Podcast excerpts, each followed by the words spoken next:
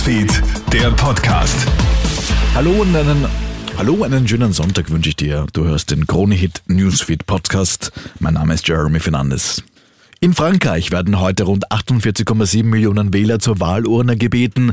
Der Präsident Emmanuel Macron stellt sich nämlich seiner Wiederwahl. In der ersten Runde tritt er gegen gleich elf Mitbewerberinnen und Mitbewerber an.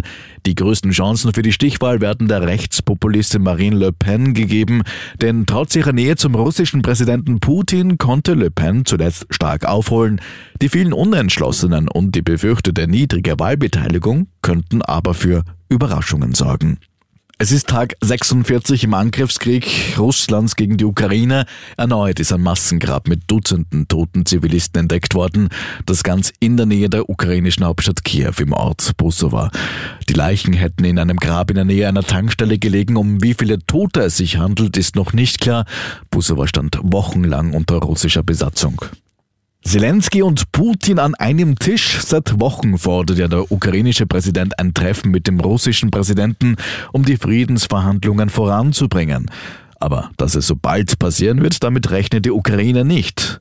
Zu sagen, dass sie sich in einer Woche, in zwei Wochen treffen werden, nein, das wird so nicht passieren, sagt Zelenskis Berater gestern Abend im ukrainischen Fernsehen. Kiew bereite sich zunächst auf Kämpfe im Donbass vor. Danach habe die Ukraine eine stärkere Verhandlungsposition für ein mögliches Präsidententreffen. Deine Handyrechnung könnte schon bald höher ausfallen, denn die hohe Inflation bei uns in Österreich führt auch dazu, dass Handy- und Internettarife demnächst teurer werden dürften. Basis dafür ist die sogenannte Wertsicherung, mit der die Grundgebühr an den Verbraucherpreisindex angepasst werden kann. Es empfiehlt sich hier in deinen Vertrag hineinzuschauen, denn diese Wertsicherung kann nur dann greifen, wenn das im Handyvertrag festgeschrieben ist.